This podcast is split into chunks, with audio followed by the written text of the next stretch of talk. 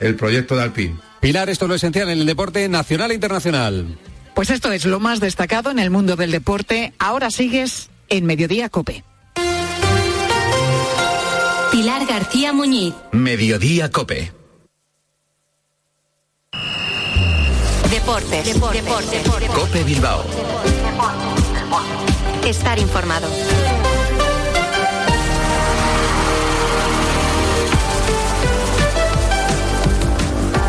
Hola, ¿qué tal? Arracha León, muy buenas. 15 horas 25 minutos. Soy Álvaro Rubio y en nombre de toda la redacción y de la parte técnica les doy la bienvenida a este ratito de Radio Deportiva en Vizcaya que les ofrece la cadena COPE en un jueves 18 de octubre que viene marcado por la operación esta tarde del central del Atlético de Geray Álvarez. Ya saben, esa operación es parte del tratamiento de la desinserción del músculo aductor largo derecho. Eso va a ser como vamos a empezar, pero antes vamos a llamar a todos los pasajeros. A última llamada.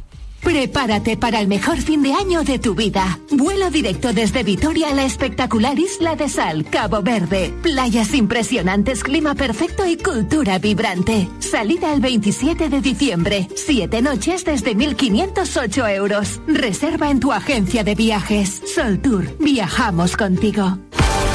Se abre la puerta de embarque. Las noticias del Atlético. Puertas y persianas Suachu. En Recalde les ofrece la actualidad del Athletic.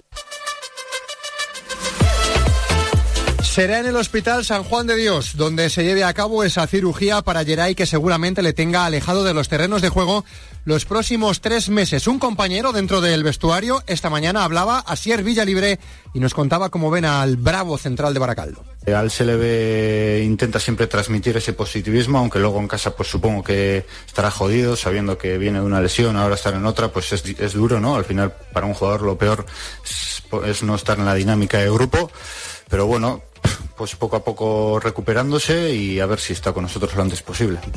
Paciencia y buena recuperación para Geray, que como digo será intervenido esta tarde en una sesión de grupo en la que ya han estado al menos el cuarto de hora que podemos ver Nico Williams, Miquel Vesga, Ander Herrera, Galarreta y Peruno Lasquain, es decir, todos, a excepción de Geray, que es el único que estará lesionado de cara al partido del domingo frente al Fútbol Club Barcelona y no en el Camp Nou, sino en Montjuic. Ya saben que el Camp Nou está sufriendo una remodelación de esas importantes. Ayer en Dazón hablaba otro hombre que se está haciendo, no sé si clave, pero sí con un montón de minutos y con esa experiencia en el centro del campo. Hablaba en Dazón Ander Herrera de sus objetivos. Mi objetivo desde el día 1 de pretemporada es estar disponible, es sentirme útil para el equipo. Lógicamente, no soy hipócrita, uno quiere jugar, uno quiere intentar ser titular todos los días, pero en un equipo de mucho nivel como el nuestro no es fácil hacerlo siempre. Yo estoy satisfecho y feliz siendo una opción, estando disponible, sobre todo después de la temporada pasada que no pude estarlo siempre. Y bueno, el míster decidirá. Vamos a ver cuál es el once titular que decide Ernesto Valverde, si vuelve Galarreta, si vuelve Vesga o si sigue apostando por Ander Herrera y Dani García en ese centro del campo. Vamos a escuchar en el día de hoy a Villalibre, pero hay más. Puertas y persianas Suachu. Puertas de garaje de comunidades, puertas industriales y persianas metálicas para locales comerciales. Estamos en Carretera de Rasquitu, en Recalde. Más información en puertasgarajebilbao.es. Llámenos al 944 65 39 62. Puertas Suachu. Prepárate para el mejor fin de año de tu vida. Vuelo directo desde Vitoria a la espectacular Isla de Sal, Cabo Verde. Playas impresionantes, clima perfecto y cultura vibrante. Salida el 27 de diciembre. Siete noches desde 1.508 euros. Reserva en tu agencia de viajes. Sol Tour. Viajamos contigo. Hay más cosas, como por ejemplo el sorteo de la Copa para las chicas del Atleti que se tendrán que medir al Granada entre los días 7 y 9. Habrá que ver cuál es la fecha concreta. Es partido único y será domicilio, pero es que el fin de semana hay derby en Lezama, Atleti Real Sociedad, y habla Naikari, que va a jugar este derby con la roja y blanca. Giro total de, la historia. Es un, partido especial, primero porque es un partido especial para, todo el mundo y para mí en especial, pues por supuesto que va a ser un partido y un día muy especial. Y hoy es miércoles, es ratito para hablar de baloncesto, de la victoria del pasado fin de semana, una victoria chula, y del partido de hoy, porque se estrenan en competición europea. Prometo que antes de que acabe el programa intentaré decir el nombre del equipo polaco, lo prometo. Lo que les prometo es que desde ya estamos en el 95.1 FM. Dale, Joseba.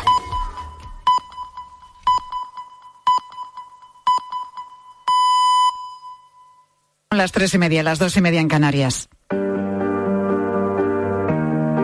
Pilar García Muñiz. Mediodía Cope. Estar informado.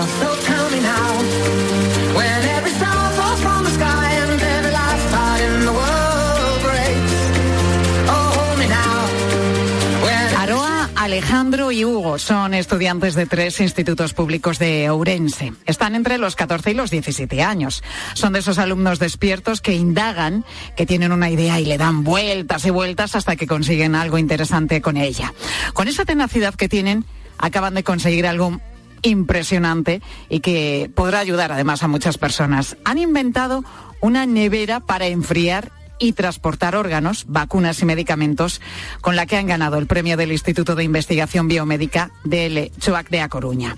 Uno de estos chicos, Alejandro, contaba en la tarde de COPE que la idea original de su proyecto era enfriar bebidas en la barra de un bar. Nuestra idea principal era implementarlo en serie a lo largo de, de la barra del bar, conforme los clientes fueran consumiendo la bebida, mientras veían, por ejemplo, un partido de fútbol, hablaban con familia y con amigos, la bebida se les mantuviera fría sin necesidad de, de hielos. Aroa es la mayor eh, del equipo, tiene 17 años y se está preparando ya para la EBAU. Todavía está decidiendo si estudiar ingeniería aeroespacial o biotecnología.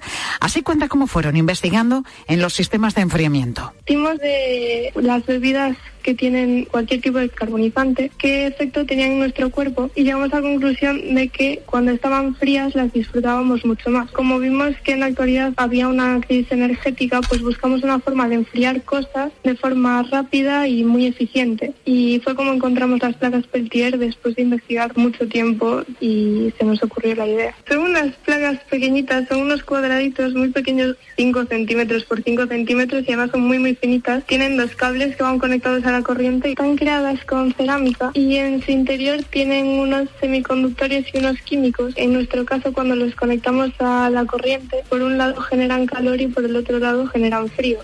Una de sus referencias eran las máquinas de niebla, porque también usan estas placas Peltier. Gracias a eso descubrieron más formas de aplicarlas y saltaron al campo de la medicina.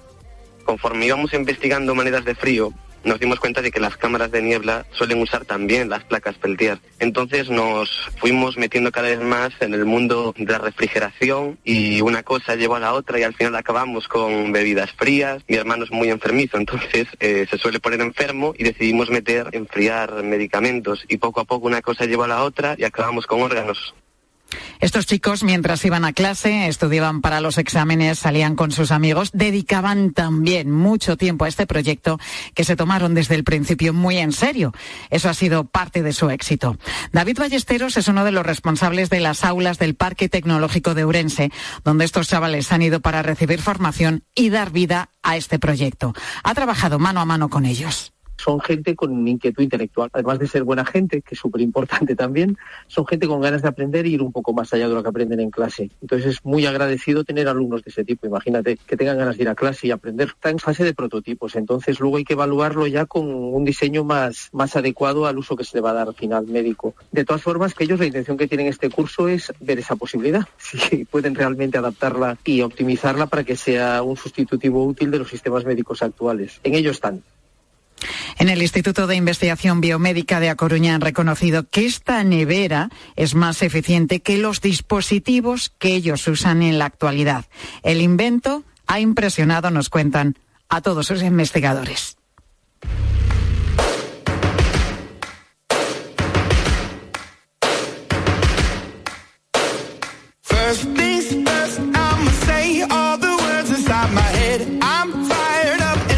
Estamos ya en las 3 y 34 minutos de la tarde. Seguimos aquí en Mediodía Cope y vaya, ¿eh? Vaya susto se llevaron ayer los viajeros del metro de Madrid.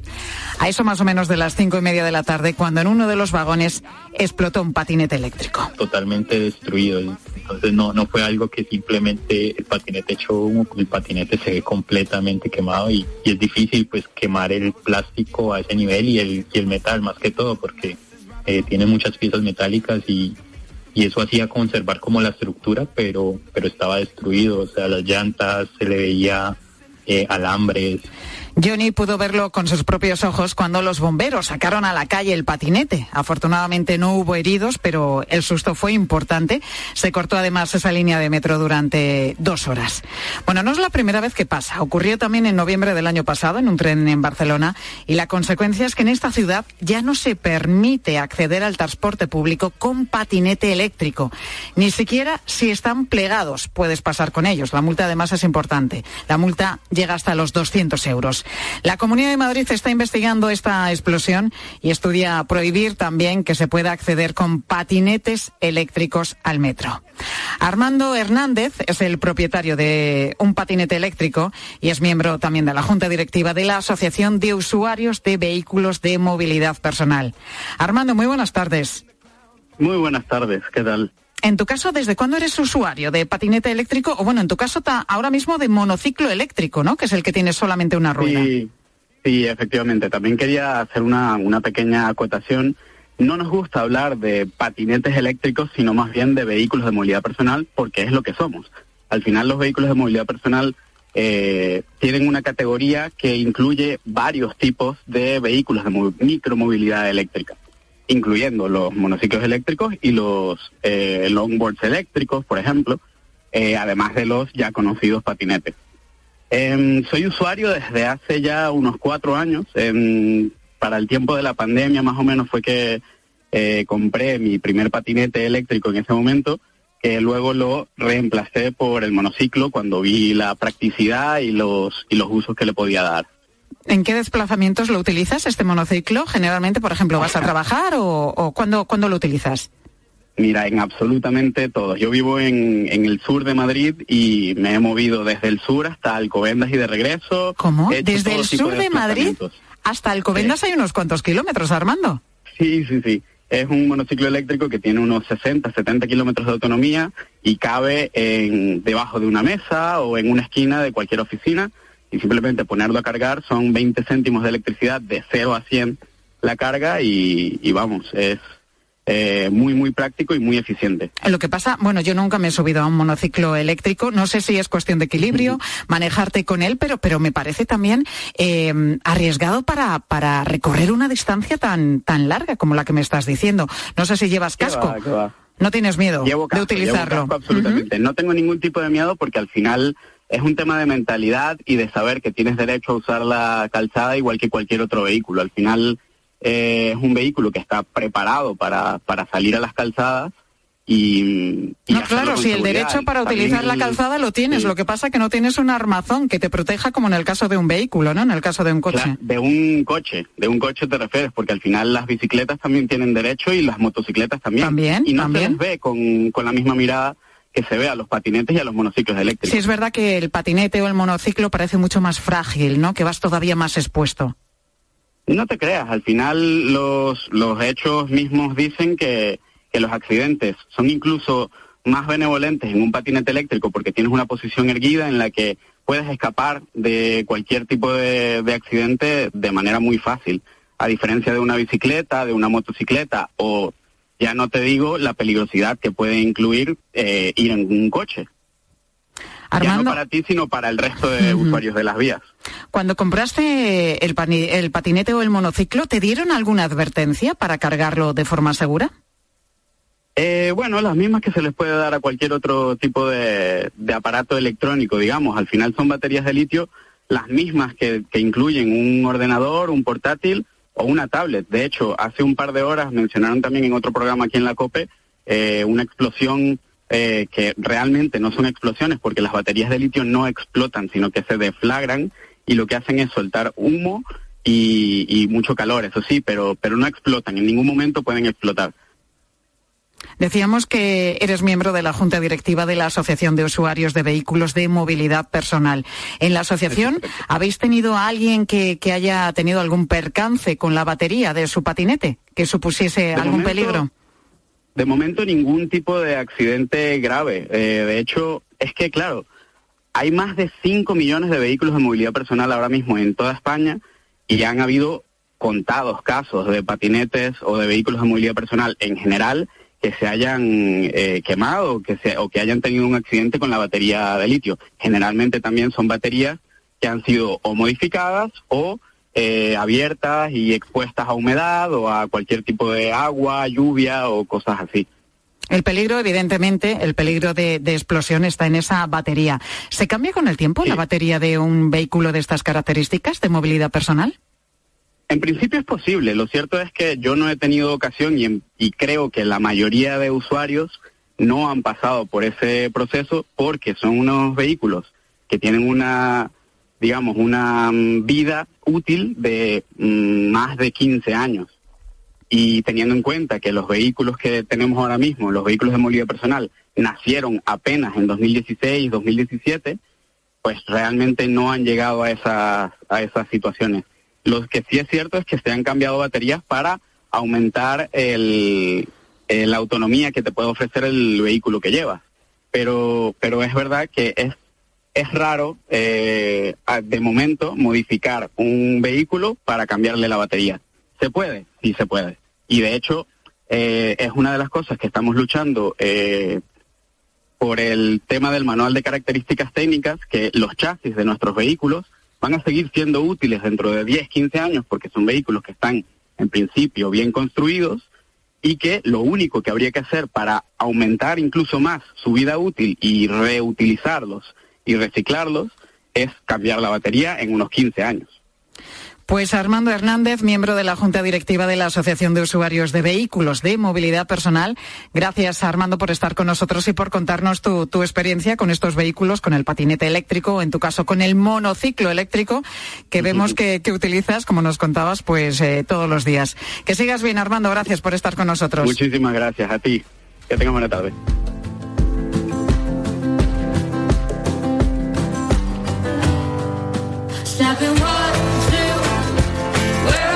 Cuento que hace un momentito uno de mis compañeros de la redacción de Mediodía Cope pues me ha traído una lata, una lata de bebida energética concretamente de una conocida marca comercial, bueno, una de las que solemos ver habitualmente entre los jóvenes. Y te voy a decir, voy a mirar lo que pone en su etiqueta. Lo, eh, sí, lo que indica. Para empezar, bueno, la lata ya te cuento que es alargada y que es grande, es más o menos de medio litro. Y contiene, a ver que le dé la vuelta, 160 miligramos de cafeína, es decir, el equivalente a tres cafés y 54 gramos de azúcar concretamente, como si te tomases nueve azucarillos así de golpe. Vamos, tres cafés y nueve azucarillos cuando te bebes una lata de estas características. Eso entre otras muchas cosas, porque tiene también taurina, eh, lleva ginseng, eh, guaraná. Vamos, que todo esto junto es una bomba, sobre todo cuando se consumen pues varias de estas latas cada día.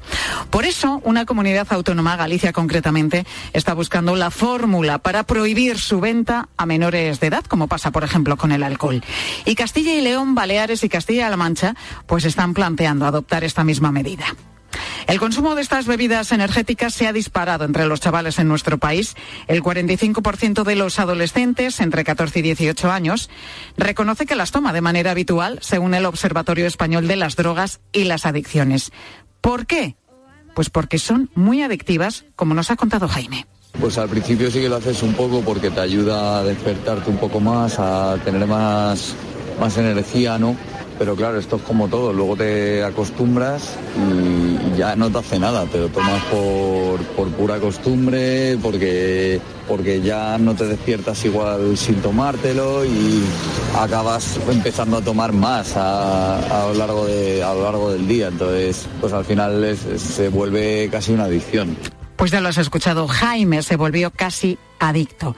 Pero hay muchas más consecuencias derivadas del consumo de estas bebidas, consecuencias psicológicas, como nos cuenta Antonio Rial, que es psicólogo experto en adicciones en adolescentes. Los problemas a nivel de somatización son significativamente mayores. Y a nivel de irritabilidad, de ansiedad, a nivel de depresión, las tasas se multiplican por tres. No sabemos si es causa-efecto, pero tiene todos estos riesgos, todos esos problemas asociados. Bueno, pues son bebidas energéticas y bebidas adictivas, como acabas de escuchar, unas bebidas que también tienen otras consecuencias para la salud de las que vamos a hablar a continuación con el doctor Manuel Anguita, que es presidente de honor de la Sociedad Española de Cardiología. Doctor, muy buenas tardes. ¿Qué tal, Pilar? Buenas tardes. ¿Qué efectos tiene sobre nuestro cuerpo el consumo de estas bebidas?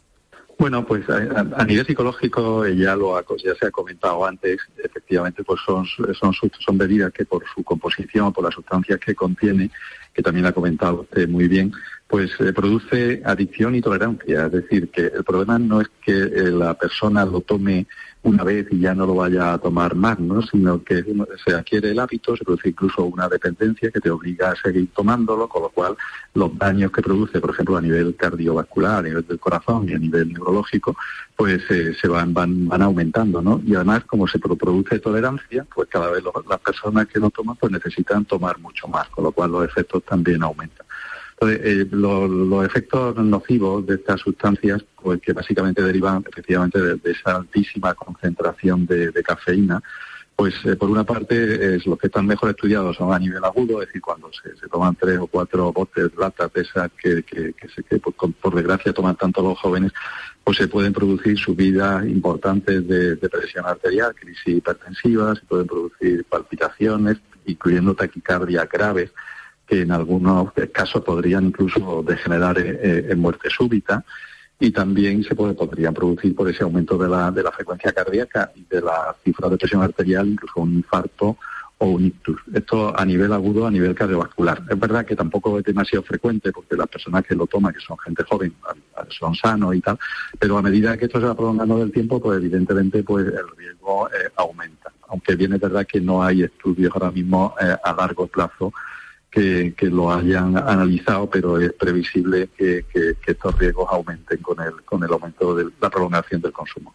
Es además bastante habitual, bastante común entre los jóvenes mezclarlas, por ejemplo, con alcohol. ¿Qué pasa cuando se hace esta mezcla? Claro, pues eh, realmente como, como ha comentado el, psicólogo, pues eh, el, eh, el alcohol eh, la fase inicial de cuando se, la gente joven, si cualquier persona que tome alcohol, pues toma, lo toma en exceso, pues se produce una fase, digamos, un poco de disminución de adormecimiento, de pérdida de, no de pérdida de conciencia, pero sí de, o sea, que, que, realmente casi que hace que esa persona pues eh, deje de beber, ¿no? Entonces, pues estas sustancias son, estimulantes y hacen que la persona siga despierta a pesar de haber ingerido cantidades importantes de alcohol, pues no tiene conciencia de eso y sigue bebiendo, sigue bebiendo más, eh, porque además las situaciones en donde se, se, toman estas sustancias pues son las, las que coinciden con, los excesos de alcohol, con lo cual al final pues mucho más probable que haya eh, intoxicaciones etílicas agudas graves, incluyendo comas etílicos, y esto es relativamente frecuente verlo en las urgencias de de nuestros de nuestros hospitales. Eh, el alcohol también además pues produce también también que puede producir arritmias, con lo cual se potencian se potencian los dos los dos efectos, ¿no? Eh, ¿Están viendo ustedes, por tanto, los médicos, eh, que nuestros jóvenes y adolescentes consumen cada vez más este tipo de bebidas energéticas, que no sé si sería más correcto denominarlas estimulantes? Realmente son, son estimulantes, son, eh, son estimulantes. Yo, yo siempre, cuando me preguntan acerca de esto, que es un tema muy de actualidad, siempre recuerdo en la época de, de estudiante, que hace ya unos años, y que claro que cuando o sea que cuando llegabas a los exámenes y la, había estudiantes que no estudiaban mucho durante todo el curso no sino que solo estudiaban en los días o las noches previas a los exámenes pues para poder aguantar despierto mucho tiempo pues realmente se tomaban sustancias de este tipo incluyendo anfetaminas efedrina etcétera. Realmente estas sustancias pues son de, de ese mismo tipo y eso puede tener esos mismos efectos no entonces, eh, eso eh, se sigue se sigue viendo y además se está extendiendo cada vez más. Esa estadística de que casi la mitad de los jóvenes eh, en, la, en, la, en por las noches pues toman este tipo de sustancias combinados con el alcohol, pues es algo que desgraciadamente va, va en aumento. Y eso se, se ve tan, se ven también, aunque no con demasiada frecuencia, no consecuencias graves que se ven en los servicios de, de urgencias. Además, la gente joven es mucho más susceptible a, los efectos simplemente porque todavía su sistema metabólico todavía no está tan desarrollado como, como en el adulto y los efectos de estas sustancias pues son mucho más manifiestos. El problema también está muchas veces en la publicidad que se hace de, todos estos productos, ¿no? Que se asocian muchas veces al deporte. Es más, es que es muy común encontrar este tipo de bebidas en las máquinas, por ejemplo, de, de los gimnasios o de los polideportivos, porque se confunden a veces con bebidas isotónicas. Claro, ese, es otro otro gran problema, ¿no? Que también se, se junta, ¿no? Eh, el, esta bebida, efectivamente, en los deportistas y en los gimnasios, pues se, se toman por dos razones. Por una parte, eh, eh, como hidratante, es decir, para ingerir líquidos, ¿no? para contrarrestar la sudoración y tal. Y esto hay que hay que recordar que, que hay otras, claro, que la mejor forma de hidratarse, evidentemente, pues el agua o productos isotónicos que no tengan ningún tipo de estimulantes. Pero es que además también esto se puede utilizar, realmente es casi una forma de, de, dopaje, porque eh, estas personas piensan que así va a aumentar su rendimiento eh, porque está más despierta, porque tiene más energía y tal. Eh, y, cuando se mezcla, se junta un esfuerzo muy importante eh, con una con este que ya de por sí puede producir una una sobrecarga al corazón. Si eso además se le añade el efecto estimulante de esta sustancia pues el efecto se, se multiplica y aumenta el riesgo por ejemplo de tener muerte súbita. De hecho esto no está es difícil demostrar una asociación en caso de muerte súbita en, deportistas o bien sean profesionales o bien sean a, un nivel menos profesional, pero es probable que algunas de las muertes súbitas que se producen en, personas jóvenes, deportistas, en donde luego en la autopsia no se encuentra ninguna enfermedad cardíaca que pueda producir esta arritmia ventricular y muerte súbita, una de las causas que se puede, pueda producir sea precisamente la asociación de algún tipo de estas, eh, de estas sustancias con el esfuerzo intenso. Pues hemos... es, algo que realmente es peligroso. ¿eh? Y por eso Galicia, como contábamos, quiere prohibir su venta para, para los menores de edad. Pues acabamos de hablar del riesgo del consumo frecuente de estas bebidas energéticas con el doctor Manuel Anguita, que es presidente de honor de la Sociedad Española de Cardiología. Doctor, gracias por atendernos. Muchísimas gracias, encantado de, de estar con ustedes, Pilar.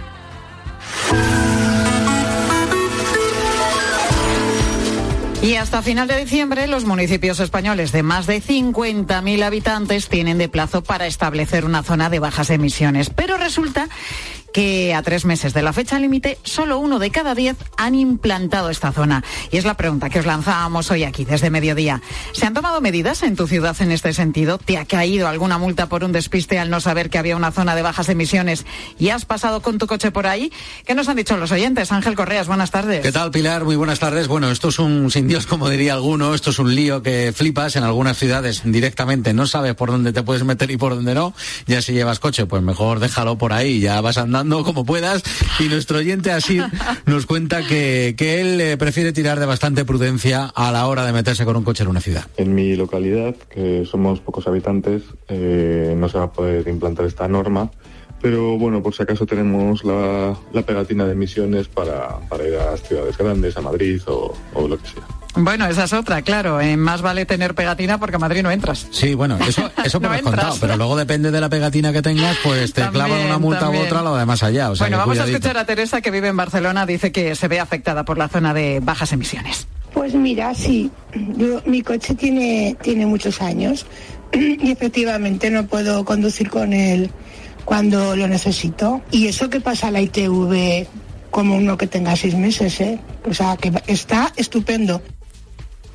Bueno, pues eh, eso, que Teresa, su coche está estupendo, aunque tiene unos cuantos años. Sí, sí lo que importa es lo que pone el carne de identidad del coche. al, final... es esa pegatina la que condiciona que puedes, eh, que puedas circular o no en determinados puntos de, de una ciudad. Pues mira, a Fernando le ha pasado como a mí, que se pensaba uno que tenía dominado esto de las emisiones, las zonas peatonales y no sé qué, no sé cuántos, y luego se ha llevado una sorpresa. Yo vivo en Madrid y después de respetar lo de bajas emisiones, que lo tenía controlado, resulta que aparco en carga y descarga. Paz, multazo. Ay, Fernando, tú que te estudias lo de Madrid, a ver qué dice la normativa, yo con mi pegatina, con mi etiqueta, y no te fijas en el cartel de, aparcar, de prohibido aparcar, zona de, carga y descarga. Van a por ¿eh? nosotros, a por los conductores. Qué faena, qué faena, hay que fijarse en todo. Jesús eh, nos va a contar también cómo, cómo está en Zaragoza esta cosa de las bajas emisiones. En mi ciudad están empezando a tomar decisiones sobre este tema y han creado ya varias zonas de bajas emisiones. Y por suerte, pese a que mi coche tiene bastantes años, eh, todavía tiene pegatina para poder acceder. O sea que en ese sentido no me puedo quejar. Bueno, pues suerte, suerte, porque si es verdad, si te quedas con, sin la pegatina, pues es que hay puntos a los que no vas a poder acceder. Esto es así. Bueno, veníamos de Zaragoza, nos vamos a ir a Málaga. Nos cuenta Isabel que allí todavía no lo tienen muy claro, pero en fin, que llegará. Debió haber entrado en vigor a comienzo de este año, 2023 para cumplir con la ley del cambio climático. Esto también afecta a Marbella, Benalmádena, Fuengirola, Estepona, Torremolino y Vélez Málaga. Se espera que entre en vigor el 1 de enero de 2024. Oye, Así Isabel. No me ha caído nunca ninguna multa. No le ha caído multa. Está bien informada porque efectivamente la medida tenía Bueno, que haber entrado que no en se vigor descuide. este año y tienen para adaptarse los municipios de más de 50.000 habitantes tienen hasta final de diciembre para establecer esa zona de bajas emisiones que prácticamente ningún municipio está estableciendo de momento. Gracias Correas. Hasta Pilar ahora. Cisneros, muy buenas tardes. Hola Pilar, buenas tardes. ¿Qué asuntos vais a tratar en la tarde? de Bueno, COPE? pues eh, ¿qué es quién es un moderador de Así se llaman a los trabajadores encargados de revisar vídeos y fotos con contenido muy violento para impedir que sean publicados en redes sociales.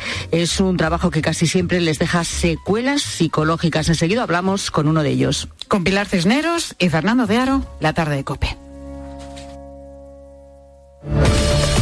Escuchas Mediodía Cope. Con Pilar García Muñiz. Estar informado.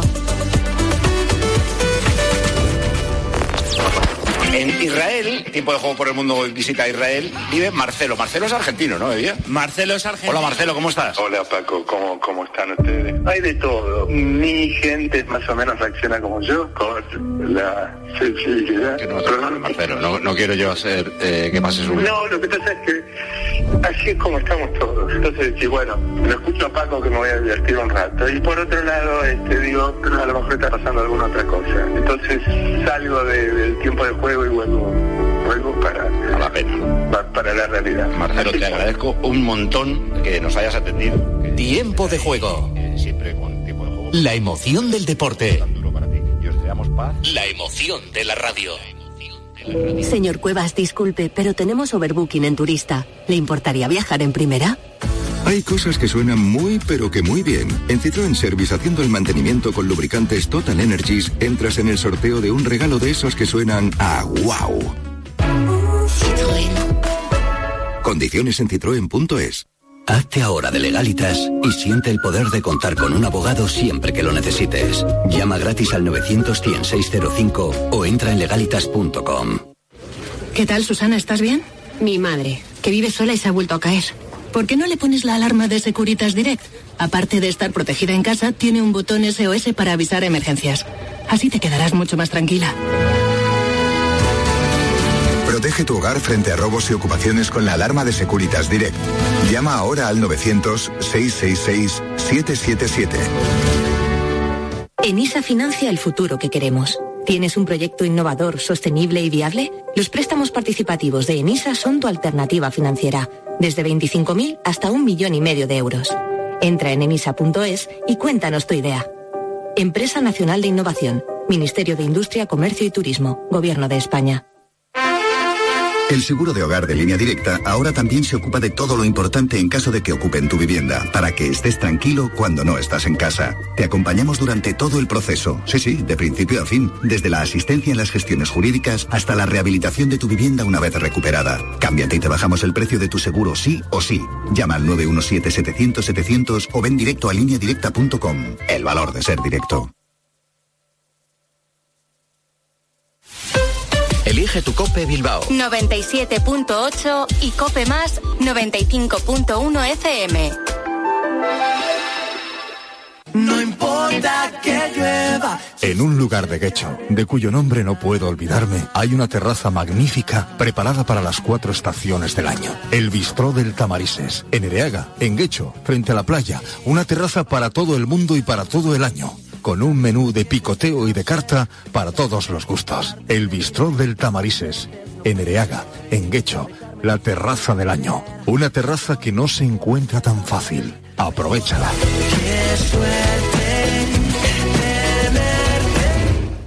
Prepárate para el mejor fin de año de tu vida. Vuelo directo desde Vitoria a la espectacular Isla de Sal, Cabo Verde. Playas impresionantes, clima perfecto y cultura vibrante. Salida el 27 de diciembre. Siete noches desde 1.508 euros. Reserva en tu agencia de viajes. Sol Tour. Viajamos contigo.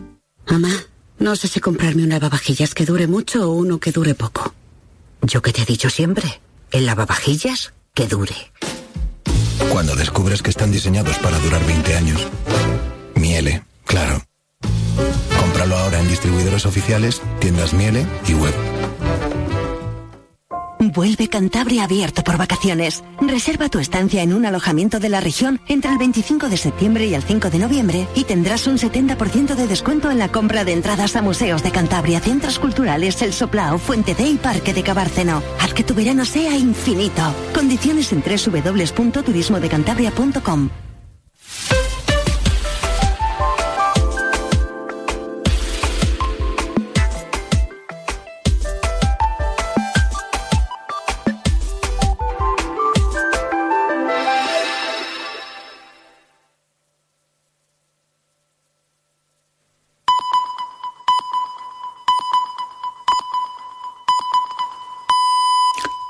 4 de la tarde, las 3 en Canarias. Con Pilar Cisneros y Fernando de Aro, la última hora en la tarde. Cope, estar informado. Muy buenas tardes a la gente, gente. En 2018, cuando estuve en Gaza, estuve en el hospital Al-Ali, el hospital bombardeado, el hospital que ha dejado 500 muertos, no el hospital, sino la bomba o las bombas que han caído sobre este hospital. Es un hospital eh, pues que está en pie o estaba en pie gracias a las donaciones de los anglicanos estadounidenses. Ayer, volviendo a casa, escuché la noticia de que este hospital era el que había sufrido el bombardeo. Y la verdad es que eh, quedé un buen rato en shock. La guerra la guerra cuando tiene nombre, cuando tiene rostros, te hace mucho daño. Con la imaginación, con la memoria, volví a recorrer las consultas que había visitado, la capilla, las jardines, y sobre todo, sobre todo me venía a la cabeza la larga conversación que tuve con su directora. Pasé con ella prácticamente un, día entero, su Jaila. Su Jaila es, o era, no lo sé, a estas alturas, eh, su nombre, completó estudios en Londres. Eh, ahora tiene o tenía eh, algo más de 60 años y no paraba. El hospital era un oasis en el centro de Gaza City. fuera de sus puertas, pues todo estaba sucio, todo estaba dominado por, por, por, la miseria y sin embargo al entrar en el hospital pues todo era limpieza, todo era orden. Eh, paseando con ella por el hospital, eh, me contaba cuál era eh, el motivo de que ese hospital existiera. La misión de Al-Ali es construir amor y seguir la enseñanza de Jesús, amar a los demás y amarnos los unos a los otros.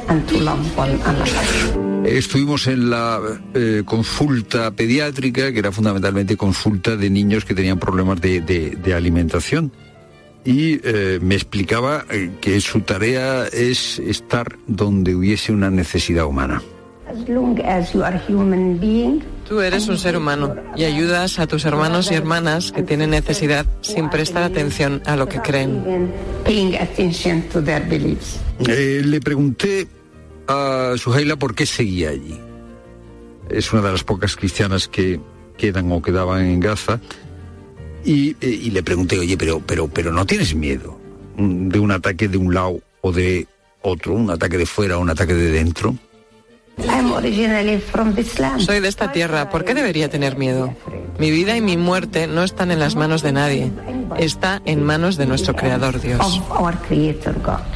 Mi vida y mi muerte no está en manos de nadie, está en manos de Dios. Ayer cuando me enteré del ataque empecé a buscar como un loco vídeos por si encontraba a su Jaila, una cosa absurda. ¿eh? Porque eh, si estaba viva, pues no iba a aparecer los vídeos y si estaba muerta, pues no la iba a ver.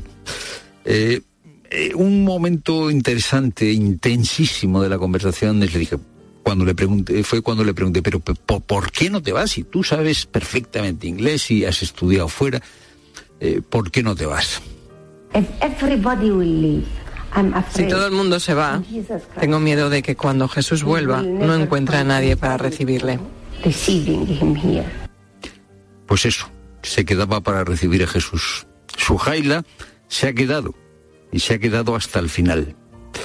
De un modo u otro, aquí o allí, nos volveremos a ver. Y Biden de visita en Israel asegura que la masacre de este hospital es culpa de la eh, yihad islámica, sea que eh, la culpa no es de Israel.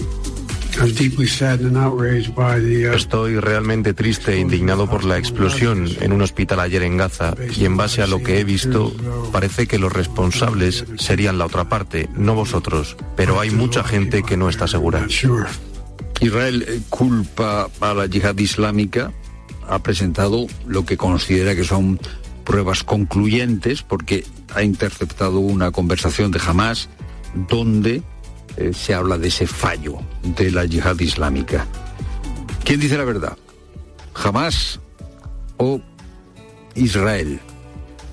Eh, de momento, pues estas son las pruebas que tenemos, pero ya hemos visto cómo Hamas no respeta la vida humana y ya hemos visto cómo desde el 7 de octubre Israel está bombardeando sistemáticamente Gaza y probablemente haya ya 2.500 civiles muertos. Es lo primero, no lo único. Buenas tardes, Pilar Cineros. Buenas tardes, Fernando. Buenas tardes a todos. Y a esta hora arranca en Nueva York una reunión de urgencia del Consejo de Seguridad de la ONU. Convocada a instancias de Rusia y los Emiratos Árabes Unidos, el organismo busca consensuar una posición común sobre la guerra entre Israel y los terroristas de Hamas. Juan Fierro. Este es el segundo intento para que el Consejo de Seguridad de la ONU se pronuncie sobre la situación en Gaza. Hay muy pocas posibilidades de que esta reunión, que está a punto de comenzar, salga una resolución dada la profunda división en el seno del Consejo de Seguridad sobre el tema palestino. Los embajadores árabes comparecían en las últimas horas para pedir al Consejo de Seguridad que despierte y asuma sus responsabilidades para detener la guerra. En Gaza la comparecencia se producía tras la explosión que asolaba el hospital Al-Ali en Gaza. Los embajadores acusaron a Israel de ser el único responsable, algo que siempre ha negado el gobierno de ese país. Hace tan solo unos eh, minutos el presidente Biden eh, afirmaba en, en Tel Aviv que según los datos que le ha facilitado su Departamento de Defensa, no los servicios de inteligencia de Israel. Según el Pentágono, Israel no estaría detrás del ataque al hospital. Gracias, Juan. Y un gesto y sobre todo un sonido pueden tener los días contados para niños y adolescentes.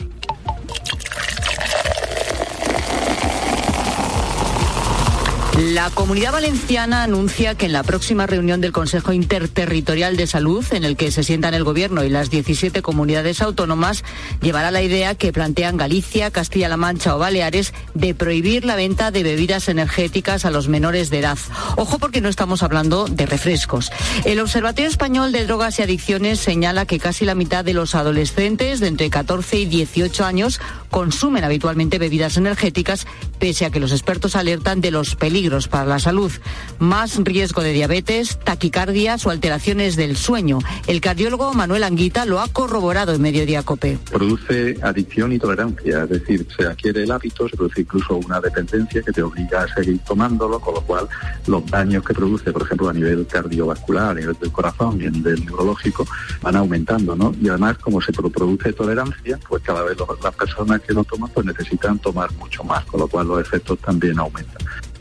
Y este es un miércoles de transición en el tiempo. Tras la borrasca Babet de inicios de semana, mañana jueves notaremos la entrada de Alín. Esta borrasca, la segunda del otoño, dejará lluvias casi generalizadas en toda España, además de fuerte viento y oleaje. Barrerá la península de oeste a este, afectando más el viernes al Mediterráneo. Tras una tregua el fin de semana, se espera la llegada de otro frente de lluvia y viento a partir del lunes. Y estamos pendientes de la lista de la selección femenina de fútbol. Luis Munilla. Es la segunda de Monse Tome como seleccionadora. Es para los partidos de Liga de Naciones contra Italia y Suiza, días 27 y 31. Esa lista se acaba de conocer y la gran novedad es el regreso de Jenny Hermoso, Andrea Peláez. Sí, es el regreso de Jenny Hermoso en esa lista de 23. Regresa la futbolista del Pachuca, la futbolista que juega en México. La otra novedad es que no están ni Mapi León ni Patrick Guijarro, que recordemos sí estuvieron en la primera convocatoria de Monse Tomé, aunque abandonaron la concentración en Oliva. Regresan tras lesión, además de la novedad de Jennifer Hermoso, Ivana Andrés, Salma Parayuelo y también Esther González. No están las mundialistas ni Eva Navarro ni Alba Redondo después de recuperarse de un un esguince de tobillo. Además, una de las novedades es la entrada en la lista de la futbolista del Levante, Ana Torroda. A las 5 es la rueda de prensa de la seleccionadora Monse Tomé. Hoy es noticia que Joan Laporta ha sido imputado por cohecho en el caso Negreira. El juez instructor considera que el delito en su primera etapa de presidente no ha prescrito. Laporta guarda silencio. En el Barça, por cierto, lesionado Sergi Roberto en el sóleo. Baja dos, tres semanas y se pierde el clásico. En la Champions Femenina, partido de vuelta de la última ronda previa, Valerenga Real Madrid. Es a las siete y media y el Madrid defiende el 2-1 de la ida. Y en la Euroliga de baloncesto se juega el Valencia Maccabi a las ocho y media con más de 700 efectivos de seguridad. Tiempo ya para la información de tu COPE más cercana. Pilar Tisneros y Fernando de Aro. La tarde. Cope Euskadi. A Rachaldeón, ¿qué tal? El Departamento Vasco de Seguridad vuelve a activar esta noche un nuevo aviso amarillo por viento en zonas expuestas, sobre todo de montaña. Seguimos con esas rachas fuertes de viento en un día en el que las nubes van cubriendo los cielos. Mañana estarán todavía más nubosos y por la tarde podría producirse alguna lluvia débil. También a tener en cuenta el descenso de temperaturas para este jueves. Te cuento que el índice de tolerancia de la población vasca hacia los inmigrantes ha bajado tres puntos en un año desde los 69 sobre 100 de 2022 a los 66 de este 2023, según se refleja en el barómetro anual de Icuspegui, el Observatorio Vasco de la Inmigración. La cifra de este año es similar a la de 2021, por lo que el incremento de 2022 se relaciona con la emergencia social creada por la guerra de Ucrania. Otros datos del estudio son que la población no percibe la inmigración como un problema para Euskadi. Sigues en la tarde de COPE.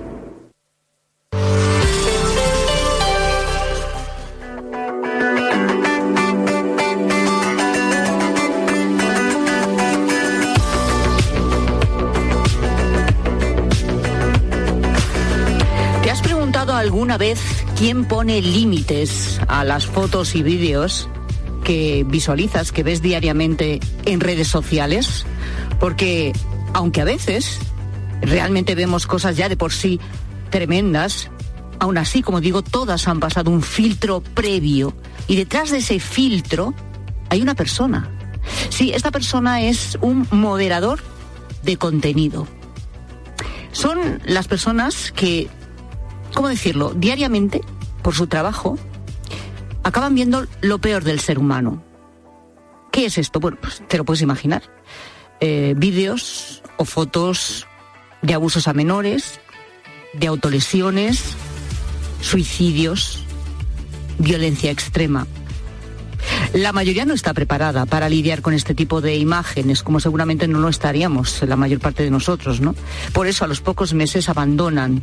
Tanto es así que aquí en España, y concretamente en Barcelona, se acaba de presentar la primera querella penal contra una empresa de este tipo por tres delitos, contra el derecho a los trabajadores, contra su integridad moral y por lesiones por imprudencia grave. La razón que el 20% de la plantilla está de baja por traumas psicológicos causados por la dureza de todo lo que supervisan, que es mucho. A la semana hasta 6 millones y medio de publicaciones con contenido extremo. ¿Esto es evitable? ¿Deberían estos trabajadores tener una preparación psicológica previa? ¿Es que acaso no la tienen?